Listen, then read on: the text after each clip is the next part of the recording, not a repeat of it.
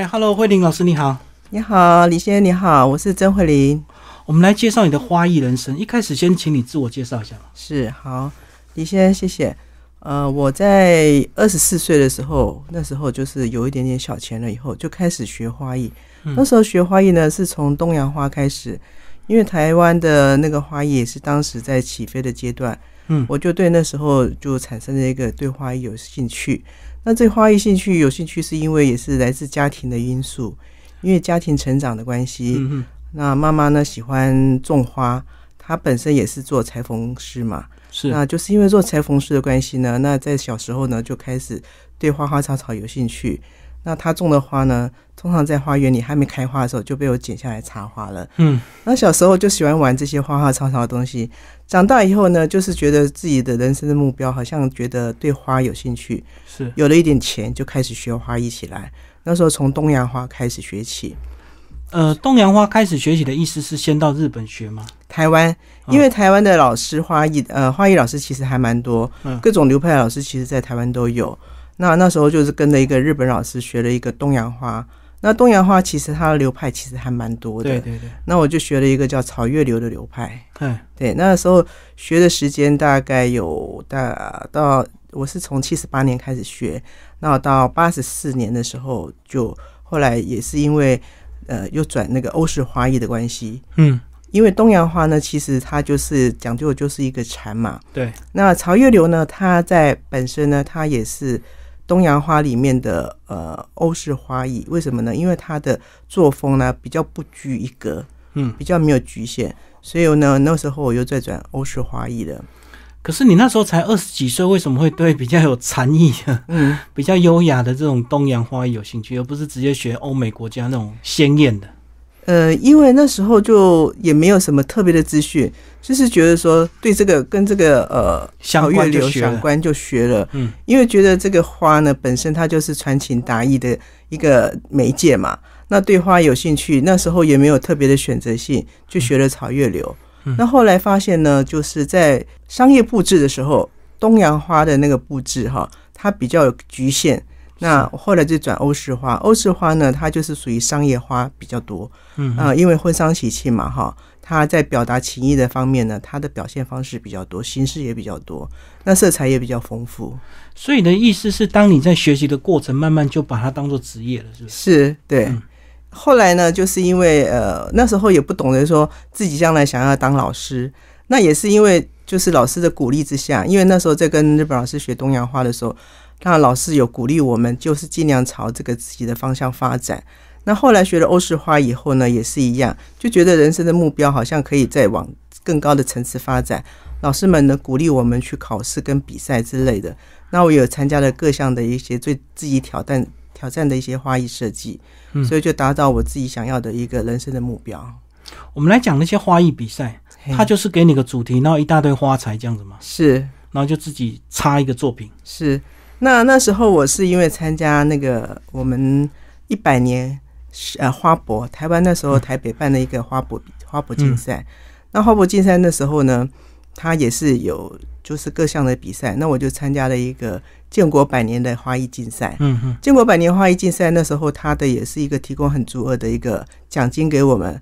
然后呢，在我们这个花艺设计方面呢，那也足够提供足量的花材。跟让我们去自由发挥。那那时候呢，我也参加了两种，一个是呃团体的竞赛，再来一个就是呃个人的竞赛，都分别得到了银奖的一个那个殊荣。嗯，所以那时候也奠定我在将来这个走花艺的路途，我可以呃就是发挥自己所学的一些基本的技能。来带给学生，跟这一些推广一些国内的一个花艺的一个设计方面。它比赛形式是有时间限制吗？有，有时间限制，几天几夜是吧？它是一天的时间。那这些基座呢，是等于是架构，可以自己先事先先准备。那准备好了以后呢，它就是早上大概八点半的时间到下午四点半，整天的时间就是可以让我们制作。所以你的意思，基座可以自己制作，等于你先有构想了吗？是。是，然后到现场就是看谁速度快。是，嗯，是因为那时候它的呃花型呢，它没有限定，但是你要很符合它百年的一个纪念那个寓意，对不对？是是是是，所以得到牌之后，你就开始有信心了，是吧？是对自己有信心，因为觉得这个是自我肯定的一个方式嘛。那我们肯定方式，自己就可以发挥自己的所学。那在这个所学方面呢，我们也可以传授给学生，推广国内的一个呃农产，就是农业经济。再来就是一个推展一个花艺的一个设计，给学生带给学生一个比较这样的一个比较好的一个学习方向。好，我们先来谈一些刻板印象。是插花的花艺会不会很浪费？看了几天卸掉了？会会，但是这个从这个转换过程当中，其实花呢，哈，它是有它的生命周期。嗯嗯，你在这插花的时候，其实你可以体悟到人生，就像人的一生一样。它最繁荣的时候，它会也会有花开花谢的时候嘛。那花谢的时候，我们就可以化作春泥，就变成一个肥料，也是一个花一个很好的一个它的一个成长的一个元素之一啊。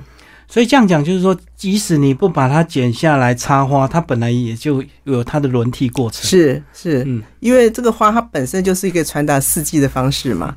反正开了就是会谢了，不管你插不插，是不是这样子？是是是是，就像现在我们这个季节看到樱花，我们就知道是几月的。因为花本身它也可以表现表现一种寓意嘛，也是可以传达这个季节的一个方式。也再来就是传达一个讯息，我们对人生就是要吸取当下。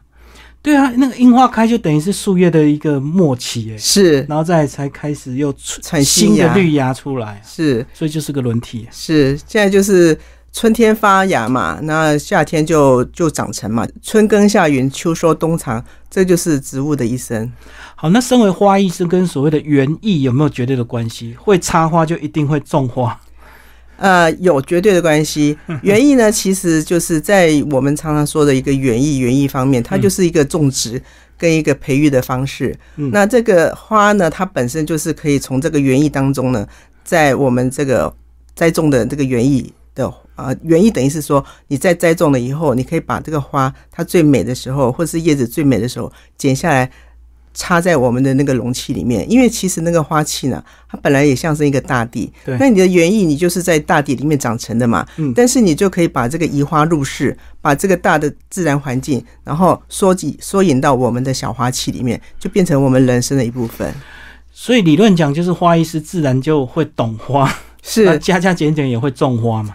呃，这个是经验谈，有时候也是会。大部分的那个花艺老师都他都知道植物的一个呃生态嘛，那我们就会懂得去怎么去种植它，而且一定会很渴望住在有土地的房子，是是是，要庭院别墅那种。是是是是，那如如果没有庭院别墅，就自己做，自己做假造景，自己可以自己做一个呃假的一个，就是我们的一个。呃，花器花器嘛，我们就移花入境嘛，移花入境嘛，把自己想要的那个想象，对陶渊明的式的生活弄到自己的花器里面去插着，所以这个就变成会有一种庭园设计、建自然景观的方式的设计。嗯，哎，所以你的生活作息是不是不是在教书，就是在逛花艺店，是。挑一些这个花材，是，然后平常做一些研究方面，因为其实对花艺教学其实要需要蛮多的养分。那我们就必须要不断的去看，就像最近的，呃，我们到处去追樱一样，这个樱花，对，中正纪念堂的樱花现在也开得很美，而且樱花好多种啊。是，然后现在的那个呃木莲花也开得很美，嗯，哦，木莲花就是所谓的心仪嘛，它现在也开得很美，也是这个季节的花。那像哦，我们现在要摄取的元素呢，就是除了要看花、看植物活体的东西以外，再就是现在花灯的部分，因为现在花灯。这几天都很夯，然后到这两天可能就结束了。但是我们就必须要赶快去看看这个它设计的元素。其实这些设计元素其实跟我们的花艺设计其实都有相关的。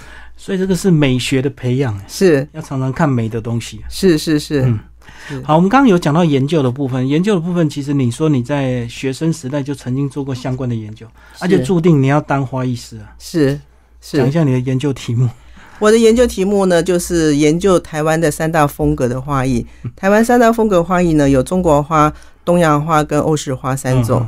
那我们是，我是研究在这个跟消费者体验的关系，那再跟餐厅做结合。那那时候研究的时候，我是餐厅里面摆置一个花，把三种风格的花都摆在上去，然后再做一个相关的一个那个数据的一个分析，这样子。就是餐厅摆什么花会增加消费，增加食欲，像。对，是是，其实这个呢，这个花艺的部分呢，其实跟视觉、跟这个消费者体验其实都有相关，因为它可以启动启动我们的五感嘛。嗯，啊，我们的嗅觉、视觉、听觉、跟触觉、跟味觉，其实跟我们的花艺设计其实都相关的。对啊，所以好的厨师他也是一个艺术家，哦，是。嗑瓜果啊，嗑什么的，是是。是，嗯，那这些其实。刚刚您讲的这个嗑瓜果这些，其实就是来自植物，因为植物它本身就是一个很天然的东西。然后呢，它的一个长成的过程，它的一些形状跟色彩，其实都是我们触发我们一个学习跟指导的一个方向。嗯，好，那老师，如果你遇到学生想要跟你学插花，他就想学插花这几个字，你到底怎么开始教他？是。问他的需求在哪里？嗯，那需求在哪里呢？我就可以奠定说他将来学习的一个方向。因为我们教的方式呢，有一个生活花艺，还有这就是一个参加一个呃竞赛，或者是将来当老师。对，当要当老师的话，师资培训的话，他就必须要经过一个考试的一个途径，所以就很严格。是，嗯，是考试的途径其实蛮多的。那我们就要教他一些比较基础的一个色彩学啊、啊形态学之类的，然后植物的生态学之类。再来就是一个参加考试的时候，他必须要展现他的技能的一部分。嗯，技能的一部分呢，他来要需要平常生活的累积，还有一些经验的制作。如果他没有这些技能的话，他没有参加这没有办法去参加考试。所以这样讲，大部分都是从生活花艺开始，对不对？不会有人一来就说我要当比赛耶，我是 我立志立志要当花艺师。呃，也有也有，他们其实他们也现在学生其实他的学习是多元的，嗯。他们接触的知识其实很多，不像我们早期会学一些花艺的时候，没有那么多网络资料。现在网络资料太多，他们什么都想要学，所以他可能就有一定的基础，对不对？呃，不一定，没有基础的人，我们也要带他，呃，进到这个花艺的境界里面，让他去对这个花艺产生兴趣。对我这样讲是说，他东西看多了，是不是他就很明确知道他到底要学什么？不像你们以前就遇到一个老师就好好学几年。是是，像你这样子。是现在的学生呢，其实他们摄取很多的资料。其实他要来上我们的课之前，他会摄取很多的资料，然后再问我们。那我们也会再依照他的需求，呃，带他不同的方向去做学习。好，那到底团体班跟一对一的教授有什么差别？团体班呢，其实他在这个学习的过程当中，大家可以产生一个互动。嗯，产生的互动呢，大家有一个比较的心态，就是说你擦得好，我也想要擦得好。是啊，那一比一一对一的时候呢，就是说。你会把所有的精要就交给他，那但是他的学习压力就会比较大。为什么？因为只有你跟他的时候，他我们的注意力就会放在这个一对一的身上，那相对的他的压力就会大。但是如果愿意挑战这个一对一的挑战的这个学生的话呢，他的那个出发力其实是蛮快的，学习力也很快。一对一就少了社交互动，是。那当然有些人有这样的需求，他如果比较迫切需要。快速达到一个成果的话，是。还是要一对一，对不对？是是是，对，因为其实一对一的话呢，他的，因为他们本身他就想要一对一嘛，那他的企图心他就想要比赛，或者是他想要呃参加考试，那我们就会针对这个一对一的呢，特别去给他提示一些考试的方向跟比赛的方向，嗯，必要要怎么做，那就会达到一些诀窍的一个传授。那如果是生活花艺的话呢，就不需要讲这么多，因为会增加他们的一个压力，因为他们不需要参加比赛或者是考试的时候，我们就不要给他这些无形的压力。但是在无形当中呢，我们也会带到一些考试跟比赛的一些模式跟形式，让他们知道这是怎么一回事。还是要有理论基础就对，是不能因为这样好看，是是不是很多人都会这样？嗯，擦一擦，然后就觉得好看，他也不知道为什么这样擦。但是它就是我们在这个教花艺的时候，其实有理论啊。那理论呢，所有比例啊、跟色彩啊，然后整体感啊，其实都有相关。再就是说，它是不是实用性，或者是说，在这个空间里面，它适不适合摆这种的摆设，我们都要一个基础的概念。嗯，好，老师资历上很多这个商业的这个布展，讲一下这个商业布展好不好？是一般如果人家跟你接洽，你。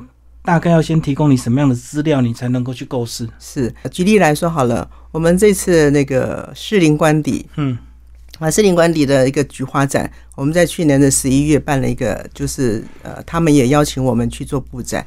那那时候我们就是针对这个空间，因为这个政府的标案，嗯那他有要呃，就邀我们去做一个评估。那时候我们去做评估的时候。我们是这个团队去，一个团队去的时候，我们是针这个空间去按在这个台北台北市政府公园路灯管理处他们的要求，嗯，去做出他们的设计。那要竞标就对，是因为他们那时候是二十周年庆，嗯所以我们必须要符合他二十周年庆的一个要求，做到一个欢乐，然后又有一个呃二十周年庆祝的一个寓意。所以这样讲就是你要人文的素养越丰厚的话，你自然你的设计理念就更扎实。是是，所以我在做这个标案，因为这个标案当初是我去写的一个计划案，嗯所以我那时候针对这个呢，我就参考了很多一些他过往的二十二十年前的一些画艺的作品。那我们也是题主题的定定，也是从这个二十周年里面，因为它规定要从二十周年里面去找这些相关的题材来去做六大布展的一个空间设计。所以我们那时候就做了这个相关的一个设计在里面，那也引起了很大的一个回响。那那时候因为尤其我那一区，我那时候我就设计了一个，呃，因为它有规定，我那区必须要放一个大力菊，因为大力菊其实它就是一个局长的一个特色嘛，嗯那就规定我这边要放大力菊。那好，那我就说那时候我的设计呢，我就把说，呃，这个地方，因为它在二零一三年的时候有一个黄色小鸭的展，那时候我就把这个主题给带进去了。那因为也是二十周年庆的关系，那时候我的设计呢，我就做了二十只的黄色小鸭。嗯嗯嗯，那黄色小鸭呢，就必须全部用小菊花去插的。小鸭的样子，是是是，所以这个在网络上面那时候也造成一个呃呃很大的一个能见度，因为那个黄色小鸭其实我做的呃各种的那个表情。因为当初那时候二零一三年来的时候，它那个黄色小鸭是很大的一个黄色小鸭，对，那我这次把它这个呃黄色小鸭变小了，缩小了以后，就跟民众更亲近，因为民众照相的时候会近距离看，会跟它贴近，然后照相。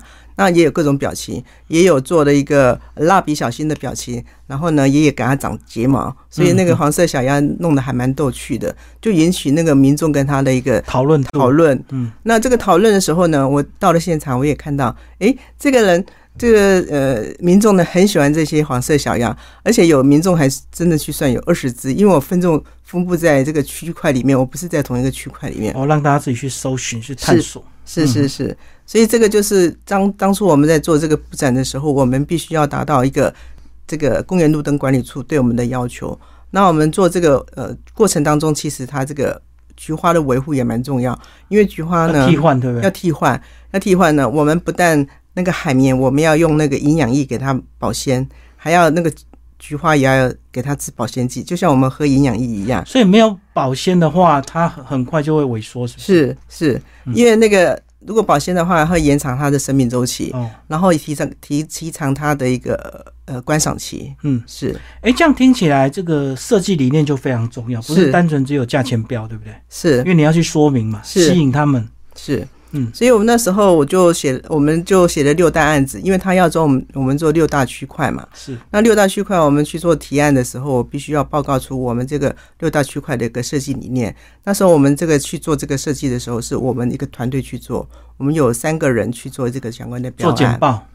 对，但是制作的时候，我们全场是由我们中华花艺研究推广基金会的老师跟师生去做这个一个设计，所以我们动员了大概将近三十个人，每一天动员了三十个人在那边做，呃，有大概三天的时间。可是我们之前的一个布展的一个呃前置动作、前置作业呢，我们就花了一个礼拜的时间在办公室制作相关的呃准备工作，就一些基底，就对，是嗯打底的工作都要先做。嗯，是还有这个这个花材的准备，是，还有我如果我做黄色小鸭的话，我就必须要把海绵削成鸭子的模型出来，嗯就很可爱。要先做它的造型，是是是然后再一根一根插上去啊。是，嗯，对。所以当初我们在做这个设计的时候呢，记者来问我，因为那天刚好那个记者来。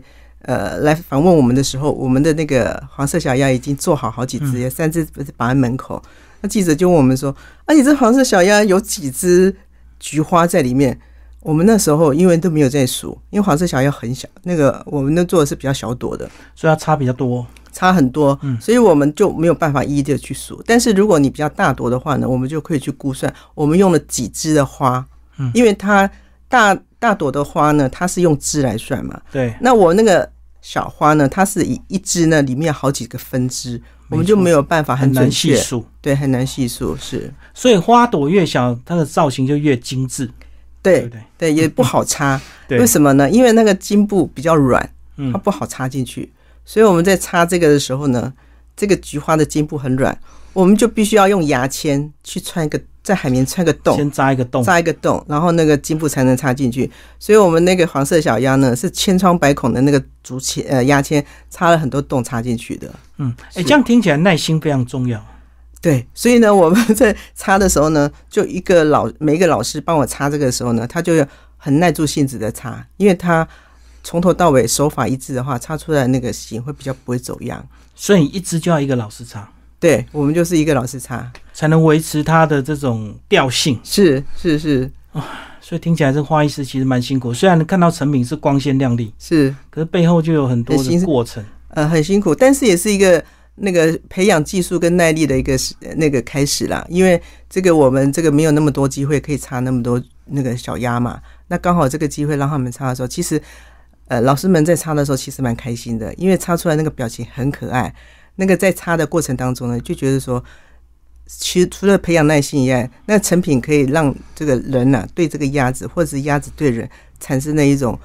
可爱跟呃喜欢的一个表脸部表情出来，所以呃，在我在看呃我们在擦的过程当中，其实我们都觉得学到蛮多的。因为呢，这个从尾巴先擦，或者从头头先擦，或从身体再擦，其实擦出来表情都不一样。还有那个羽毛的放进去的时候更不一样。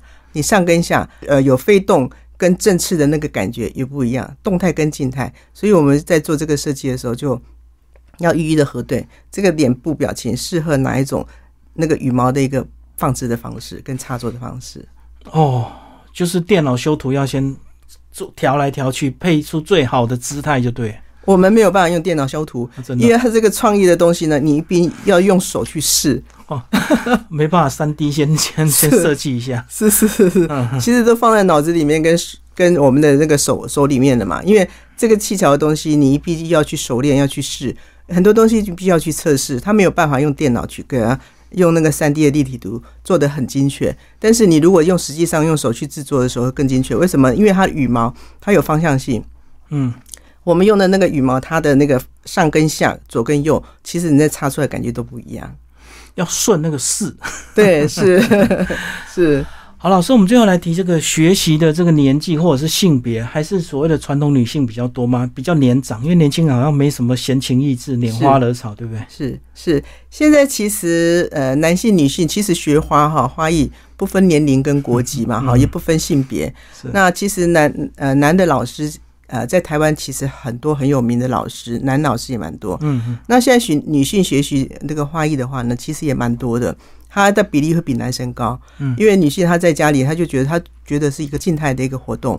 再就是年龄的问题呢，因为我现在教一个八十一岁的那个婆婆，那个这个婆婆呢，她就是每个礼拜一定要来看我，因为她觉得看到花就很开心。其实我觉得他们这个年长的年长者呢，他对花艺会产生兴趣，会对植物产生兴趣。因为也是来自他一个以前的一个生长模式，没错。因为那时候农业社会嘛，哈，到处都是花，是是是，所以他们会对这个比较产生兴趣。嗯，所以学花艺跟练书法是不是那个过程很像？修身养性是起承转合，嗯，跟一样，跟书法其实是很像的。要一定要静下心来，如果静不下心来的话，那个花就是就像插东洋花一样。你在插木本植物的时候，你心没有静下来，你一插下去的那一刹那，哈。一分心的时候啊，手会被那个剑山给刺到哦，那刺到其实很痛的。哦，那那剑山是铜针，它是很刺的。是对，所以就是说，在这个插花过程当中，其实也是练静心的一种方式。那需要搭配音乐吗？我们要设置什么样意境的主题，我们就配什么样的音乐？可以，这个可以。其实这个这个这个环境呢，就是可以自己去营造的。是是是。所以我就想，像东洋花艺那个，他们日本茶道是不是都常常放那种？古典乐，然后那边噔噔，是是不是都这样？是是是，展演的时候好像也是这样。是，就是他所谓的花道嘛。对，因为花道它其实它在它这个早最早期也是从中国传过去的，变成他们日本的一种流行文化。那个花道其实在日本，他这边发扬光大以后，学习的那个学生其实很多，台湾的学生也很多，这样。好，最后老师，这个花艺从事三十七年的时间哦，呃，有没有很明显的看到这个整个花艺的一个趋势？从所谓奢侈风啦、极尽风啦，或者是华丽风，有没有这样的一个比较明显的这个大的一个时间段落？这个其实这个花艺到最后就觉得说，最好就是能够展演，再就是大放异彩。因为台湾的一个花卉的一个推广市场其实也蛮大，但是就是因为这个他们在这个插着的过程当中，必须要浪费到很多的一些花材跟叶材，对对，成本很高，那就到最后呢，就会变成做刚那个您讲的极简风。极简风的时候，我们就要用特殊的资材去把它的架构给测出做出来的，对，然后去表现花的一个美。可能有时候一枝花或一片叶子就可以把花插的很美了，嗯，但是你架构就很重要，所以这个就是来自一个经验的学习，其实蛮重要的，嗯。嗯，所以不是一昧的追求华丽，对不对？就是花越大越好，越多越好，或者是越鲜艳越好，这样。不一定，就要看场合，嗯，其实有一些场合它不需要，呃，做的很很气势很大。比如说你在那个一个大饭店里面，它就必须要擦的很华丽感。但是我们在比较禅风的地方的话，我们的彩度就不需要这么高。我们只要把这个花的意境跟它的一个禅风的意境给表现出来就可以了。所以这样叫因地制宜，是是是是，不同的场合就有不同的一个诉求。是，所以身为一个老师就要变化非常快，什么场合你的马上都要能够灵光一闪就确定你的主题。是的，因为我们要像一个吸水海绵一样。每天不断的吸收新知，尤其在做花艺的这个哈，我们的各种流派，再就是一个生活的一个呃周遭的环境、植物的观察，还有一个生活的体验，我们都要很懂。如果不懂的话，我们就没有办法把这个变成自己的养分。所以这样讲，你从事这么多年，最大的收获是不是对美学的敏感，会可以运用在各式各样的一个兴趣上？是是。我特别喜爱这个对美学的一个追求，因为我觉得对植物的观察就是对自己的一个关照。因为这个植物它有生老病死，就像人的一生一样，它要活得好呢，你就给它养分。就我们人也是一样，我们想要活得好，我们就要吃好一点，住得好一点，把自己心情过好。哎，所以这样讲可不可以说花如其人呢？你插什么花，你的作品就跟你的人很像。是是的，是的，真的是这样。现在因为有时候我们从学生的一个行为跟反应，他的反应出来，可以知道他当时的心态，而且还可以看出他的心情的起伏、平静，或者是有一些挫折。是不是有些人受伤是就会来插花，你就感受得到？是是可以的，可以感觉得到。因为他有时候对花没有感觉的时候，那做出来那个感觉，我们就可以感觉出来，他取材不对。嗯，所以你说要先把他叫去旁边谈一谈，先大概知道他在想什么，嗯，想要怎么做，我们会先跟他了解一下，然后呢再顺势而为。对，因为人生难免有有很多挫折，是是，所以有时候他们来学花的话，我们不会对他要求太高，他的目的性我们知道了以后，我们就将着他的那个呃需求去做一个教学的调整。所以花艺师还要是个心理辅导师，呃，你听到很多学生的故事，是是是是是蛮多这种。有时候这个学生如果真的来的时候呢，我们就要知道他当当时的一个状态。其实我在这个带这个学生的过程当中，我曾经带过，呃，有唐氏症的，嗯，好，那也有就是呃从香港来的一个学生，他当时来的心态的时候。这个香港的学生，他就是刚好是一个呃婚姻状态不是很好的时候，那我就跟他启发了这些。后来他对这个植物、对花艺也产生一个兴趣以后，他就想说他将来也要考一个花艺师。是，对，就是提高了一个他对花艺的学习兴趣，那也转这边转变了他的人生。所以这样讲，花艺是不是也是艺术治疗的一部分？算，他也算，他真的是有绝对治疗作用。嗯，因为你光是在看那一朵花的时候。它盛开的时候，就那个我们只能用四个字叫无言以对。嗯嗯，因为花盛开的时候，它就只有一个美字而已，就是这么美啊，就是这么美。它也没有理由的开花，它只是为了它要再存活下去，它为自己开花而已。时间到了，它就开了。是是是，嗯，是为了生存。是，对，因为繁衍下一代。哎，老师过去有没有一些国外比赛的经验？国外比赛跟台湾的一些比赛有什么差别？国外比赛的话，其实要求还蛮多的。像我们香港的一些比赛，我们常常去香港。哎，他最近三月八号，三月八号他们有一个香港那个每一年他们的有一个花艺的比赛，就是在他们那个公园里面会有一个比赛。前两年是因为那个我们这边疫情的关系，所以我们现在就没有去了。那我们之前都会去。那他们每一年的比赛呢，其实我们出去的时候啊，其实阵仗还蛮大的。因为台湾这边我们必须代表团是对代表团，那一出去的时候呢，行李行李那就不在眼话下了。但是我们要带去的架构啊，哈，有时候在机场的时候就变成超大行李了。